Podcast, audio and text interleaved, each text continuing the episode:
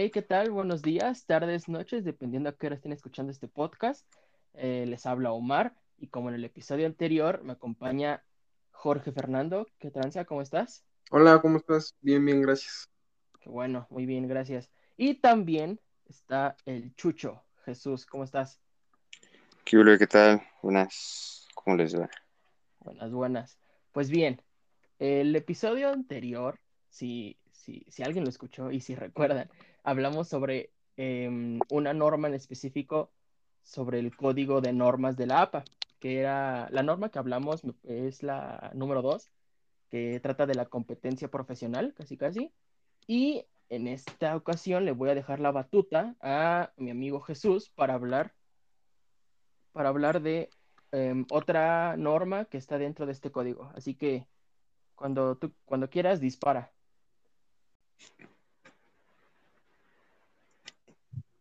Pues bien, este, una de las cosas que yo quería comentar o que quería revisar esta vez, que me, eh, era sobre la norma 4, que es privacidad y confidencialidad, que establece que uno debe de mantener los datos, todo, todo, todos los datos de, del paciente en el anonimato y igual maneja algunas pautas sobre cuándo, o bueno, sobre sus límites, hasta dónde se puede digamos, romper ese silencio y,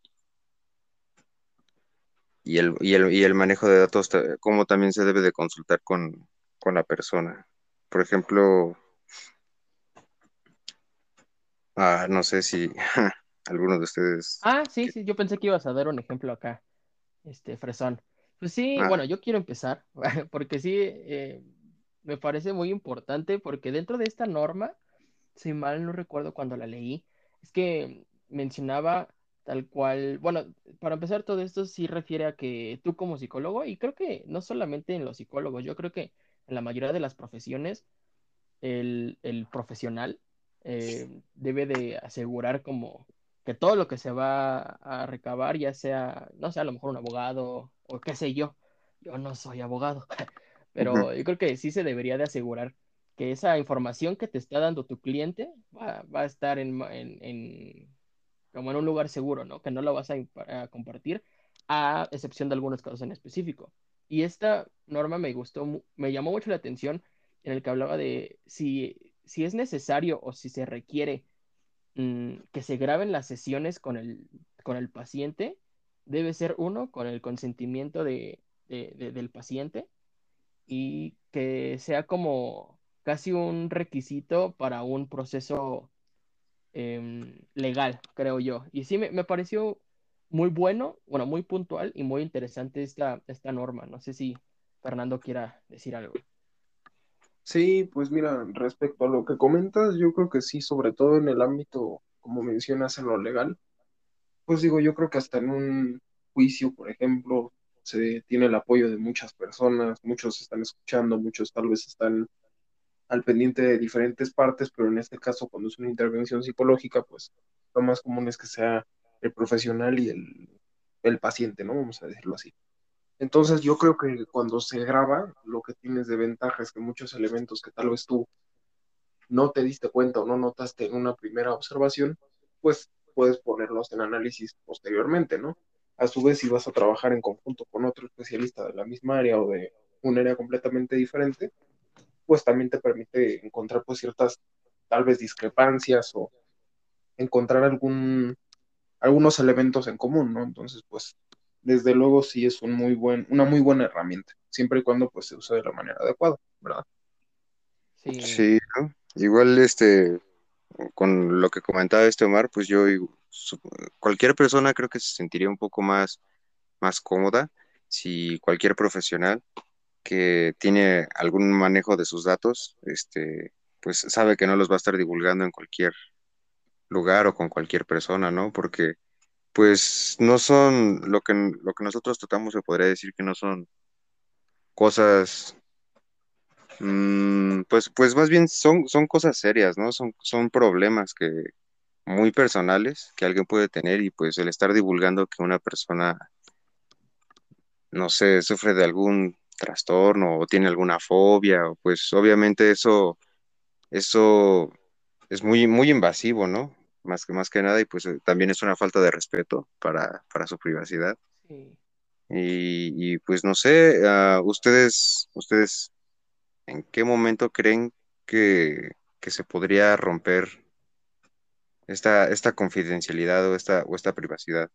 Em, bueno, ya para como finalizar eso, yo creo que no solamente como con un profesional quieres seguridad, ¿sabes? Yo creo que aún con tus amigos o con personas cercanas, quieres estar seguro de que no van a, divulgar información, ¿sabes? Ya sea de que desde que te pegaste un pie a algo tan serio como esto, entonces sí, creo que en cualquier ámbito del, este, de la persona sí se requiere confianza cuando son tus amigos o tu círculo eh, social como una confidencialidad con los profesionales.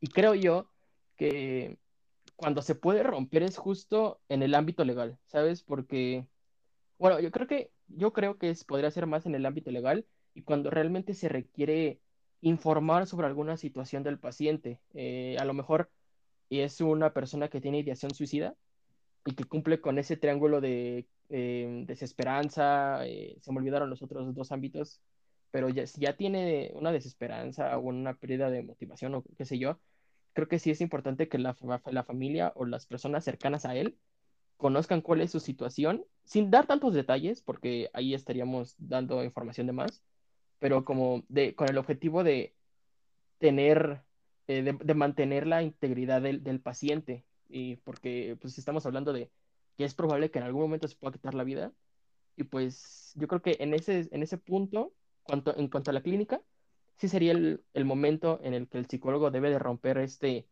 esta barrera de la privacidad o de la confidencialidad para este, dar información a las personas cercanas a, a, al paciente. Creo yo que ese es el límite. No sé si me, me apoyan. Mira, yo considero sí. que más allá de un de que una vida esté en peligro, puede que una vida ya se haya transgredido, por ejemplo, tal vez no una muerte o algo como tan extremo. Violencia, ¿no? Pero, o sea, si por ejemplo tal vez un niño te confiesa que lo violaron o que una persona tal vez tiene alguna conducta muy agresiva con él, que lamentablemente muy común en círculos cercanos, mamá, papá, pues obviamente tú, tu labor, que es no nada más ayudar a la persona en el ámbito psicológico, sino también en su integridad física, ¿no? Claro pues obviamente tienes que iniciar un proceso, ¿no? No puedes dejar a ese niño ahí, ese niño puede perder la vida, ese niño puede quedar, bueno, puede servir tu trabajo para nada. porque Pues si tú estás atendiendo una problemática que nada más va a ir empeorando, producto de este maltrato, de tal vez una circunstancia superior, pues tu intervención básicamente sería nula, ¿no? Sí, claro. Además podría ser un círculo vicioso. De... Pasó esto con el niño y más grande, este, si es que no se suicida por, por todo el daño que, que, existe, pues va a ser el mismo, la misma conducta. Lo puede repetir, ¿no? O sea, no sabes sí, si claro. es común este el niño que ve que le pegan a la mamá, crece y le pega a la pareja, la niña que ve que mamá le pega al papá y le pega igual a la pareja, o sea, muchas cosas de este tipo, ¿no? O sea, también van con los estilos de crianza y pues no sé, maltrato o estas circunstancias que ya ponen en riesgo, tal vez no la vida, pero sí el desarrollo a largo plazo, ¿no? Como dices, tal vez puede terminar en un suicidio, o por qué no, voltear las cosas, ¿no? Tal vez el niño crece con rencor al papá, va y lo mata, ¿no? Que también ha pasado. Sí. O sí, no, hasta... se, no se puede descartar esa posibilidad.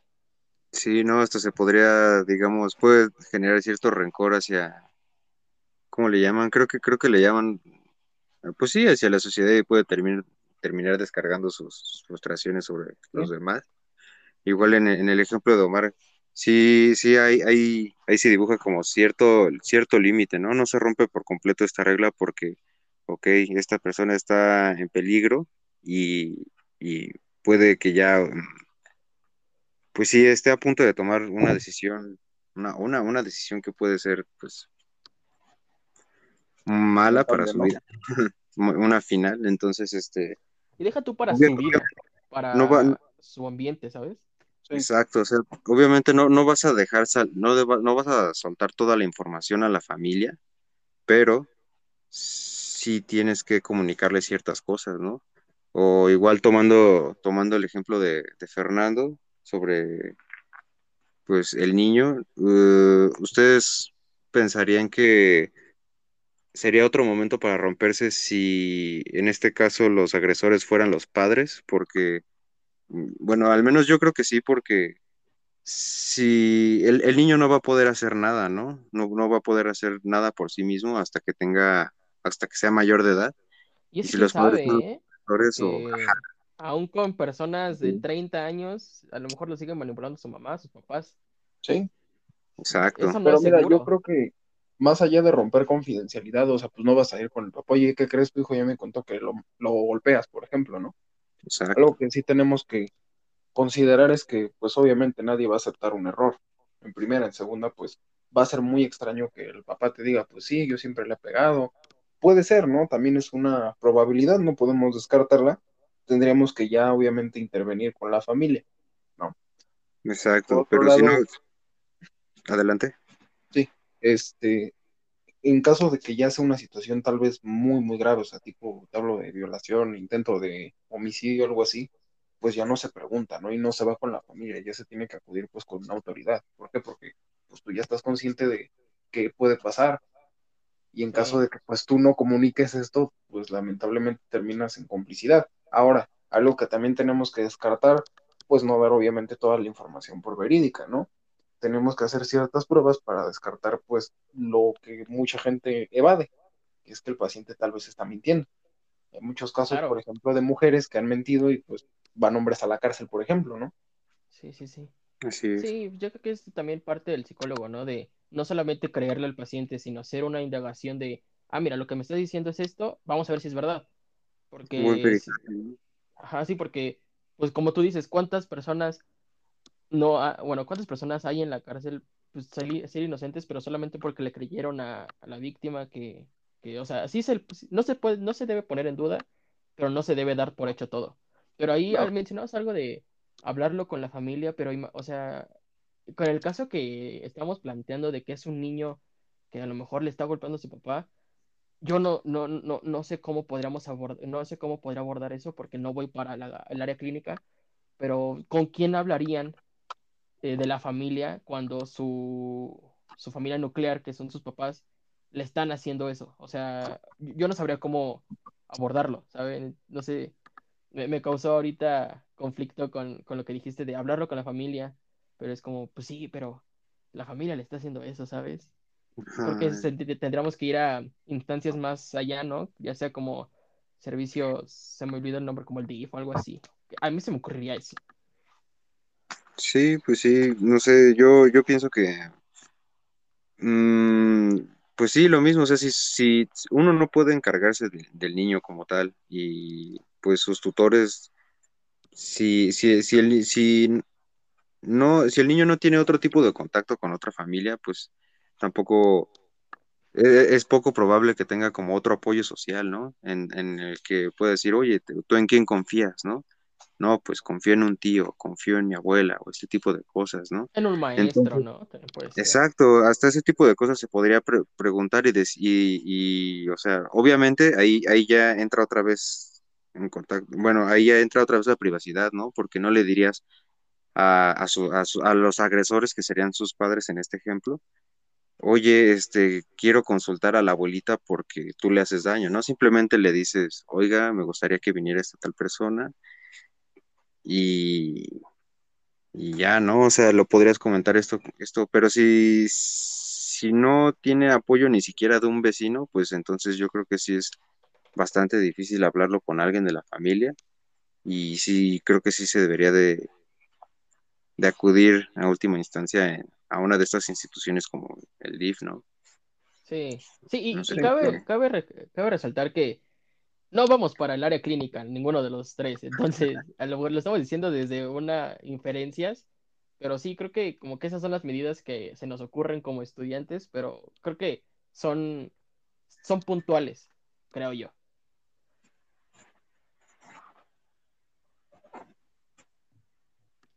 No, y por ejemplo, bueno, yo te lo comento, perspectiva educativa, hay muchas situaciones que se normalizan a lo largo de, o bueno, en escuelas, ¿no? Típica de mi papá pues, llega borracho.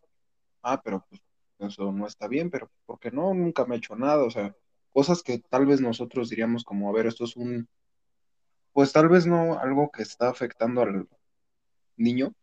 Pero hay algo. Pero es un factor de riesgo. O sea, no sabes qué está, qué está viendo, con qué está creciendo, qué ya tiene la idea de qué significa llegar borracho, ¿no? Y a una edad, pues, generalmente muy corta. Tal vez no interioriza qué es, pues, obviamente consumir el alcohol, ¿no? Nada más sabe que, pues, llega en un estado alterado, punto, se acabó, ¿no? O tal vez si tienen alguien, un familiar que se droga, por ejemplo, ¿no? Nada más saben que llega diferente a como estaba, porque pues obviamente los niños no, no son tontos, ¿no? Son niños y lo que querramos, pero sí se dan cuenta de muchas cosas.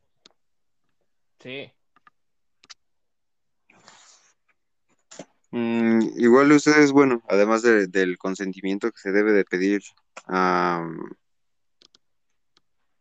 Ah, rayos, ya se me olvidó la pregunta. Es que tenía que ver con, con el punto 4.7 de esta misma de esta misma norma que habla sobre el uso de información confidencial para docencia u otros fines. Pues es que pues es casi de lo que hablábamos, ¿no? De que a lo mejor como con la familia no puedes hacer el contacto, pero con la escuela sí, a lo mejor y puedes hacer investigación de mm. cómo es el niño en esa escuela o no sé, eh, creo que tiene, tiene que ver algo más con, con un contacto con la escuela, pero no sabría cómo porque, te digo, yo no voy para clínica. pues mira, yo lo veo desde la perspectiva de que la mayoría de las escuelas tienen, este, incluso las de gobierno, tienen mucho lo que son los trabajadores sociales y son pues el psicólogo educativo. Claro. ¿Qué pasa? Pues obviamente cuando van a ser los primeros, de hecho es más común que el psicólogo educativo ya esté interviniendo antes que el clínico. No sé, es muy, muy raro que alguien en esta situación este, hipotética que estamos manejando llegue a clínica antes que a, la escuela, ¿no? Que es lo más común. Sí, casi siempre es al revés, ¿no? De que el educativo lo refiere con un clínico. Así es. ¿Por qué? Pues porque el niño se empieza a comportar diferente en la escuela, baja calificaciones o lo mismo, los maestros se dan cuenta de muchas cosas cuando los niños llegan con golpes. ¿Qué pasa? Pues te va luego, luego a trabajo social, ¿no? O sea, nada de que me caí, o sea, pasa muchas veces que los niños han dicho, o sea, y eso me lo platica mi mamá que trabaja en la escuela sí ha habido veces de que los niños pues no llegan con una cachetada, o sea, llegan con moretones grandes, ¿no? ¿Qué pasa? Pues es que mi mamá me pegó y pues esto se los comento, es un caso real. Ahí la directora pues interviene y dice, ¿sabe qué señora? Pues vuelve a pegarle a la niña y voy directamente al DIF. Se puede poner una denuncia y hasta te van quitando a la niña y hasta aparte de quitarte a tu hijo te vas a la cárcel, ¿no? Pues eso es un delito. Sí, sí, sí.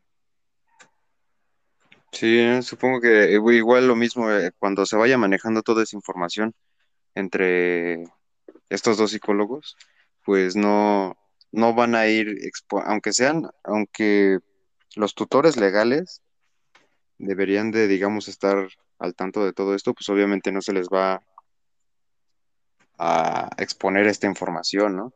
Sí, claro. Sí, de hecho creo que esta norma habla, hay, una, hay un apartado en el que, el que dice tal cual que entre psicólogos nos podemos dar información como para a lo mejor ver distintos puntos de vista, como a lo mejor lo hemos visto en clases o como ahorita lo, lo podemos estar haciendo de, hay un niño que es caso real y hay un niño que le pegan, ¿no? Pero no nos estás dando información tan detallada para decir, ah, a lo mejor yo conozco a ese niño. Creo que, creo que es el 4.06 de esta norma, en el que sí como que refiere a los psicólogos pueden estar compartiendo información, pero información general, nada de nada que pueda servir para identificar a esa persona. Que a lo mejor dentro de los veintitantos millones de personas que hay en la Ciudad de México va a ser difícil, ¿no? Pero no podemos descartar esa posibilidad. Yo creo que es en muy pocos casos, o sea. Claro, sí, sí, sí. Salvo que se trate así en una situación como la que estamos diciendo, este niño ya tiene la problemática arrastrando, pues obviamente sí te van a decir su nombre completo. ¿Por qué? Porque te voy a preguntar, oye, a ti cómo se comporta en la escuela tal. Vamos directo por una persona, ¿no? Pero pues creo que es un caso muy aislado. O en caso de que tal vez una persona más grande, pues no sé, tal vez verlo en su trabajo, oye, cómo se comporta aquí, verlo tal vez, ¿por qué no? En caso de que tenga ya su familia, oye, cómo se comporta tu pareja contigo, cómo es con tus hijos, no sé. pero volvemos a la misma, es el mismo núcleo, es el mismo círculo y pues obviamente no se busca afectar, no se está dando su información como para exhibirlo ni mucho menos, sino para brindarle ayuda, ¿sabes? Y así es, igual, igual tampoco tomar tan a la ligera este, este tema, ¿no? O sea, no, bueno, esta norma más que nada. Eh, el hecho como de que cualquier persona te los pida, o no cualquier persona, sino incluso hasta los familiares, ¿no? Yo eh, no sé, imaginándome otro caso, ahorita es más fácil como con un niño, ¿no? Porque no tiene la, esta legalidad para poder manejarse a sí mismo y poder representarse a sí mismo ante la sociedad o ante la ley, ¿no? Pero personas que ya están más grandes y que, no sé, algún, incluso por ejemplo, un, algún paciente de algún hospital psiquiátrico, ah, a veces se da la situación de que aunque los lleven a hospitales psiquiátricos, algunos pacientes siguen sufriendo pues ciertos daños, ciertos, ciertos abusos o, o, igual ni eso, ¿no? Simplemente no les dan las atenciones.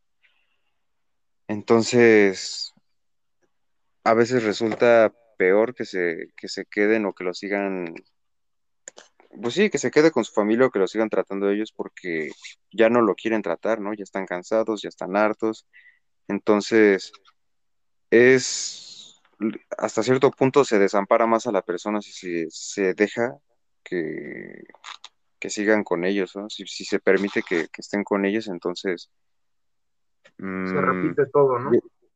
Ajá, se repite todo y, es lo mismo, ¿no? Quizás este es, es puedes volver a, lo que retomamos todo ahorita, o sea, puedes compartir esta información con otro compañero que, que esté, que sepa o que esté especializado pero no le vas a dar la información de, o sea, le vas a dar solo la información general para que pueda identificar el caso, pero no a la persona como tal. No sé qué opinen.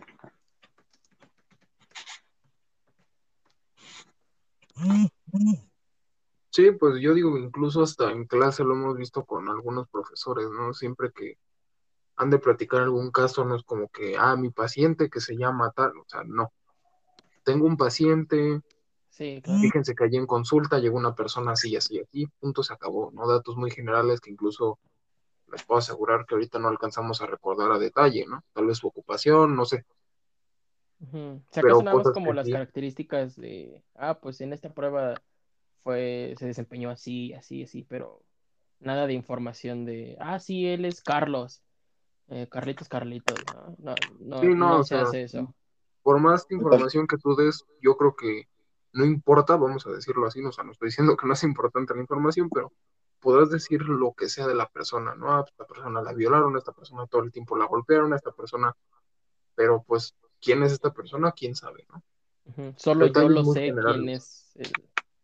Sí, igual, como, como último punto que me, que me gustaría retomar sería como eso mismo, ¿no? No, no minimizarlo, porque Ah, no sé, lo que, lo que dices si está bien, ¿no? Y sí, sí, que podría uno dar para que las personas, uno siendo quizás un maestro, por ejemplo, podría dar ejemplos sobre, sobre casos de, de sus pacientes a sus alumnos para, pues para que sea más fácil comprender y para que los alumnos puedan entender a ciertas funcionalidades o, o, cómo es que esto puede llegar a parecerse en, en tu consultorio, ¿no? Pero tampoco, pero esto en, ocasiones especiales cuando de verdad sea algo, algo gráfico o muy ejemplar, ¿no? Ejemplificativo.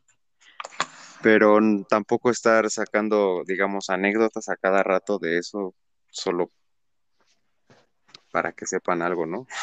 Creo que sería como algo, algo invasivo o, poco respetuoso.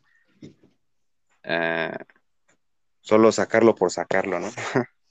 como una la problemática, ¿no? O sea, la típica de que, ay, pues es que le pegaban, pero ay, era un exagerado, o, o ay, no entiendo, o me desespero, o sea, eso yo creo que también es una falta de respeto a la persona, ¿no? Te está contando a ti las cosas porque espera tu ayuda, no porque espera que te burles, ¿no?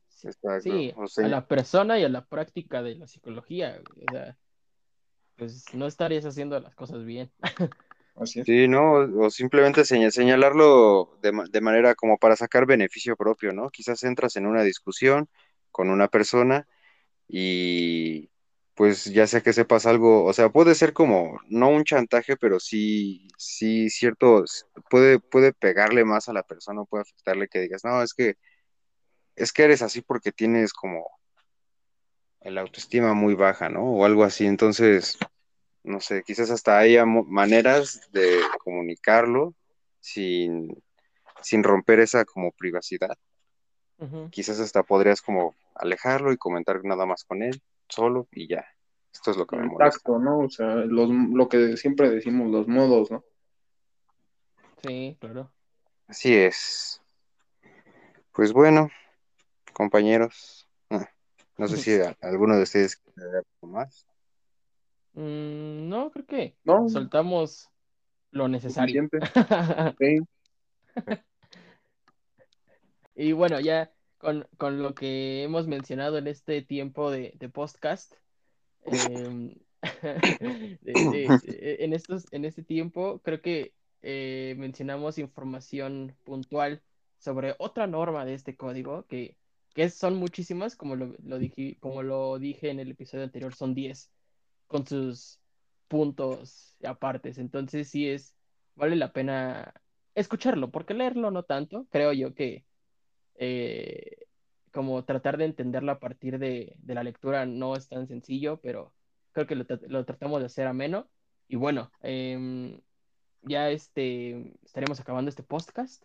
Em, entonces, pues buenas noches, buenos días, buenas tardes. Y algo que quieran decir, despedir, algo.